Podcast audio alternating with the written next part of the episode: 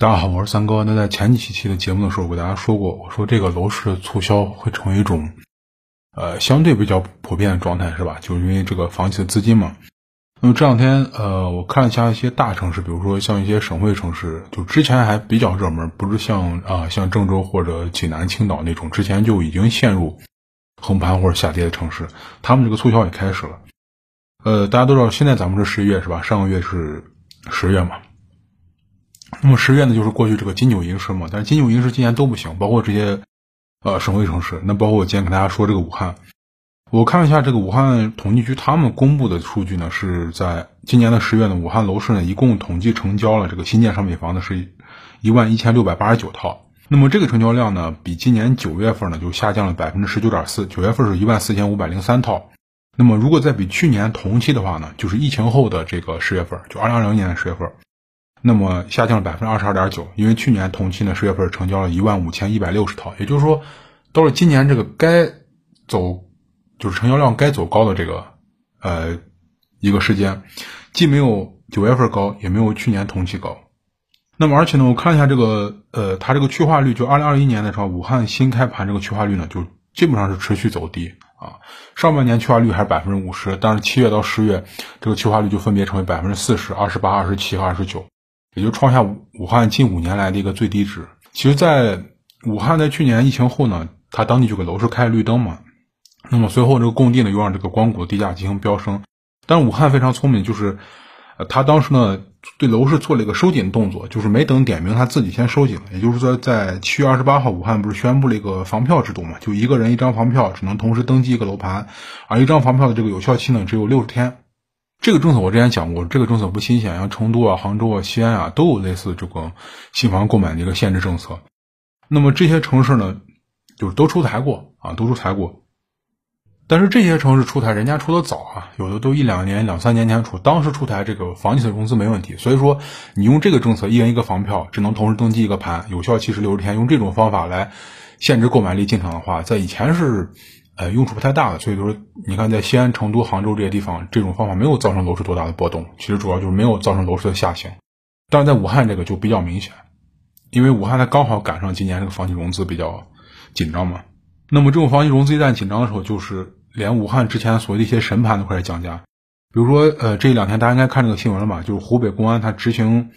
这个执法公开平台，它公布了呃不止一份这个行政处罚决定书。就是武汉有多名业主嘛，因为楼盘降价到这个线下去拉横幅啊、喊口号，然后被刑事拘留了，是吧？那么这个引发大量业主投诉这个盘呢，就是光谷东这个左岭的这个中海叫什么光谷。呃，对，叫中海光谷东路，这个盘呢，就是长期以来它就是基本上算这个东湖高新区新房子的销量榜能排在一个前三或者前四的位置吧。那么今年上半年一共成交了一千三百九十多套，那么位居第二。但是就这个曾经的神盘呢，最近呢就专门拿出来一栋楼来做特价，一共出了两百多套房源。那么这个项目呢，前期的均价是一万五千五百八十多一个平米。那么带装修啊，带装修的。那这次折扣价呢是四楼以下均价是一万一，四楼以上呢是一万二到一万三，也就是说均价直接降了大概三千元一个平方啊，降幅达到百分之三十。那么也是因为这个降价是吧，搞的这个刚才我说这个拉横幅去搞事去了，最后被拘留了。那么中海光谷东路这波降价呢，它不光是把光谷就左岭的这个呃左岭的这个新房上车门槛直接拉低到这个首付二十六万起，还给那些盼着在左岭区域就涨到两万加的这个。投资人群呢，算是给了个浇了点凉水，或者给了个当头一棒。其实像光谷这种地方，如果都开始降价的话，就整个武汉它也不会好到哪儿去，是吧？那目前武汉楼市的这个房产市场就是充斥着各种，呃，工地房、特价房，然后周年庆等等名目嘛，反正就我之前说的各种花样的名目。总之就是促销嘛，核心目的就是促销。呃，比如说在这个光谷的这个正荣紫雀啊，正荣紫雀台，它这个特价房源总价呢减了将近有十七万块钱左右。那么还有光谷的中中心城的这个旭辉千山凌云，他们推出自己的所谓的工地房，至于是不是真的工地房，我也不清楚，是吧？他们说是工地房，单价减了五百到一千，然后就一个平方。那么像白沙洲这种中建博公馆特价房呢，比之前的备案价最高减了两千二，那这个幅度就不低了，是吧？你一百个平方，大家算这减下来多少钱？其实整个从进入第四季度以来，武汉房地产市场这个促销区域和项目它都开始扩大了，就是不管是促销的这个物理范围。啊，地理范围或者说促销的这个房企品牌都开始扩大。那么整个涉及全市有六十个以上的项目，包括大家比较熟知的这些大牌房企，比如说保利、万科、中海、融创、绿地、华侨城，是吧？这些房企他们也会推出少量房源，以这个九折或九五折这种比较比较普遍。那么一些偏远的地方，或者说远离主城区地方，甚至可以打到八折左右。那么这个促销力度呢，比去年来说呢就要大不少，但是呢，成交量呢却没有因为你促销降价。这个购房的个体就去买单。那么根据官方统计数据发现呢，整个金九银十呢，武汉楼市两个月的一共成交这个新建商品住房一，呃是两万六千九百，呃九百套吧，两万一千九百套。那么成交面积呢是三百零二万平方米，这个比去年的金九银十呢就分别下降百分之三十五点六和百分之三十四点二。那武汉楼市能这样做的话，就是一面房企去促销，但是一面这个成交量上涨不上来。其实主要就两个方面，第一个就是信贷额度，是吧？那目前新房的这个放贷周期普遍就延长四到六个月，那房企的回款压力就很大嘛，啊，他不是他想促销，他没办法。那么二手房放款就更难了，那么导致很多客户就是，呃，除过投资那群人啊，很多客户他就是想以旧换新，就没法操作，啊，没法操作这个事儿。那么这个环节如果被呃，降速的话，那会直接影响到这个新房的成交活跃度。那么第二呢，就是一个市场信心问题，是吧？目前大家想，银行这个贷款额度受到管控，那么房企融资融资渠道受限，那么销售回款又慢，直接就恶化整个房地产这个市场的一个资金链。那房企它普遍就流动性就是出现一个流动性的考验。那么包括最近很多人就是问问题，就是直接就问哪个房企，我我现在准备买哪个房企的。哪个盘啊？你帮我看一下它会不会烂尾？很多人最近就是这样问问题。那看来现在这个盘的好坏，就是房子好坏，已经不在第一位了。就首先能看它会不会烂尾，我能不能把房子安全拿到手。那在这种环境下，人的这购买心就很难积起来，是吧？加上这个降价这种事儿，如果你开始降的话，那总总有会人等。你降五百的时候，就有人敢等一千。比如说前一阵统计有十二家房企是吧？它涉及到这个债务违约的这个一些意外事件。那这十十二家里面有十一家在武汉就有投资开发他们的项目，比如说武汉受到这个波及影响还不小。那么我看了一下武汉他们的这个二零二一年的第四季度全市预计达到销售条件的商品房的一个项目清单，这是地方政府公布的。这个清单上显示呢，第四季度呢，呃，武汉全市呢有二百零五个项目，一共八百三十九点三四万平方米的商品房会陆续上市。比如说每个月平均有三百三十万平方米会上市，就整个供应压力非常大啊。那么大家想，前面还卖不动，后面还有这么多新房等着上市，那这下来就只能接着降价，你不然这个房子就卖不掉。除非说是这个新贷市场出现一个急转弯。那么这个市场的这个冷淡呢，除了就是表现在一级市场、呃二级市场之外呢，一级市场也一样是吧？比如说十十月武汉的这个第二批集中供地出让，它一共准备是卖五十一块，但是最终呢成交了四十块。这四十块里面有三十七块还是底价成交，就是没有溢价啊，就是当初呃地方政府挂什么价就什么价，没有一分钱溢价。总成交金额呢是三百四十七点七九亿元，而且这里面呢还有近七成的地块都是国企和地方公司所获的，比如说民营企业实在是拿不动了啊，因为大家都知道，每到这个时候，国企和央企包括地方公司，他们就会把这个土地市场热度撑起来，是吧？他们毕竟身份不一样嘛。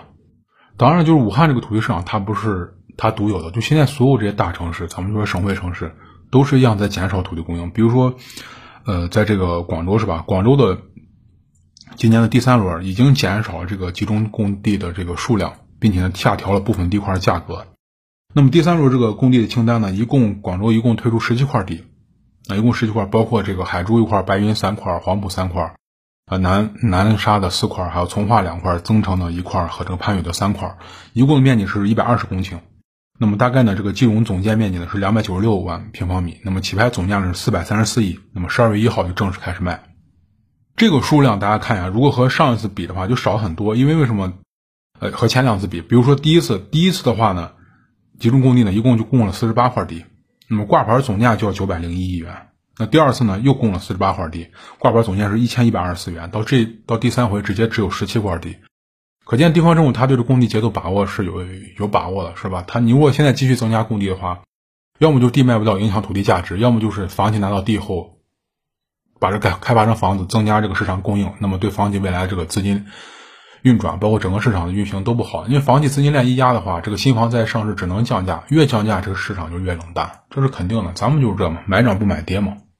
大家如果有印象，我在前两期给大家说，我说就到年底，这个房企还有各种的这个账款呀，什么各种债务需要结清，是吧？又到这个时候，又要注意。比如说我在呃昨天看到成都，他也发了份公告，叫做预售这个预售房这个现重大的一个经营风险，就他们官方说，就预售房重大一个经营风险。那么如果出现这种风险怎么办呢？那么就是成都这个地方政府呢，可以直接去划转监管预售款给施工单位，就是保证这个房子。给施工单位、材料商直接把钱供应上，保证这个房子不烂尾。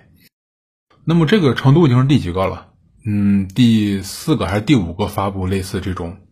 就是提前算是一个警告了。之前有杭州啊，有宁波，这种防御性的政策，大家就可以，你可以直接理解为就是会有一些烂尾楼，或者说停工相当长一段的这个项目会出现的。因为地方政府他不可能把所有东西都监测到嘛，对吧？他肯定是有漏出去的，人人的这个能力包括组织能力，它都是有限的。那这会儿买房，大家确实要小心。就像我刚说，最近问我的人都是第一句话是我买哪哪哪的房子，你帮我看一下它会不会烂尾啊？最近确实应该把这个放在第一位。比如说，我今天下午在录这个音频之前，我还看到这个刚刚就披露完前十个月销售额这个祥生控股集团，他们也收到这国际评级机构这个就是标普对它的这个一个展望报告，这个展望报告呢就变成了这个负面。那么就等于把它这个信用评级呢从 B 下降下降到这个 B 减，转换成负面。与此同时呢，还把它这个美元这个票据的一个长期发行评级呢从 B 减下调到这个 CC 加。那简单来说，就祥生控股未来你在外面融资会越来越难嘛，你只能靠内地的，要么是融资，要么就把房子回款掉。所以大家如果，那，你看的这个房子刚好是祥生控股的这个品牌的话，呃，要么你害怕你就干脆别买啊，你害怕烂尾；要么呢就是你可以蹲一蹲，极有可能会出现促销。因为我看一下这个标普，就说他们这个报告里面显示，就祥生控股持续用现金偿还到期债务的这个行为呢，已经妨碍着公司未来十二个月的一个现金流动性了。那么祥生控股将在未来一到两年内面临非常大的运营压力。大家想，只要动用现金去偿还到期债务的话，那么很有可能就从别的地方抽掉，要么就是拖欠各种款嘛，啊，就是工程款、材料商这些等等这些钱。而这些钱一旦拖欠，那这些人凭什么给你白盖楼呢？我管你楼烂不烂尾呢？你又不给我结工资，我就停了呗。而且就是说，如果从今年二零二一年第二季度相比，这个祥生控股这个它的权益合同销售额呢，在二零二零年的第三季度呢就下降了百分之六十，是一百四十六亿人民币。那么在九月份这个销售额就进一步恶化，仅有三十四元亿人民币。那就是说，基本上是一路下坡路，现在是钱也借不到，啊，不敢说完全借不到吧，就国外这评级机构对你，嗯，持有一个不太好的一个评级是吧？你想在外面借别人的美元债，呃，很难。那么现在呢，销售也往下下滑。这样的话呢，只有两个解决路径嘛，要么你找到别的融资途径，要么就是被大公司收购，还有呢就是你自己给自己输血，那就是降价卖房。所以我刚刚说的这个，如果呃谁准备买祥生控股旗下的这个项目的话，要么你就比较小心，我干脆就不买了，我也不想担惊受怕；要么就等一等，应该是会有降价的。啊，那好，今天呢就给大家聊一下关于武汉和一些武汉、广州，包括一些地方上，主要还是和房企资金有关系，是吧？那就最近这一阵买房，大家都可以调，因为最近我看了，几乎是降价是无处不在，就是形式不同啊，形式不同。呃，那好，今天的话呢，咱们就先聊到这儿，下期再见，谢谢大家。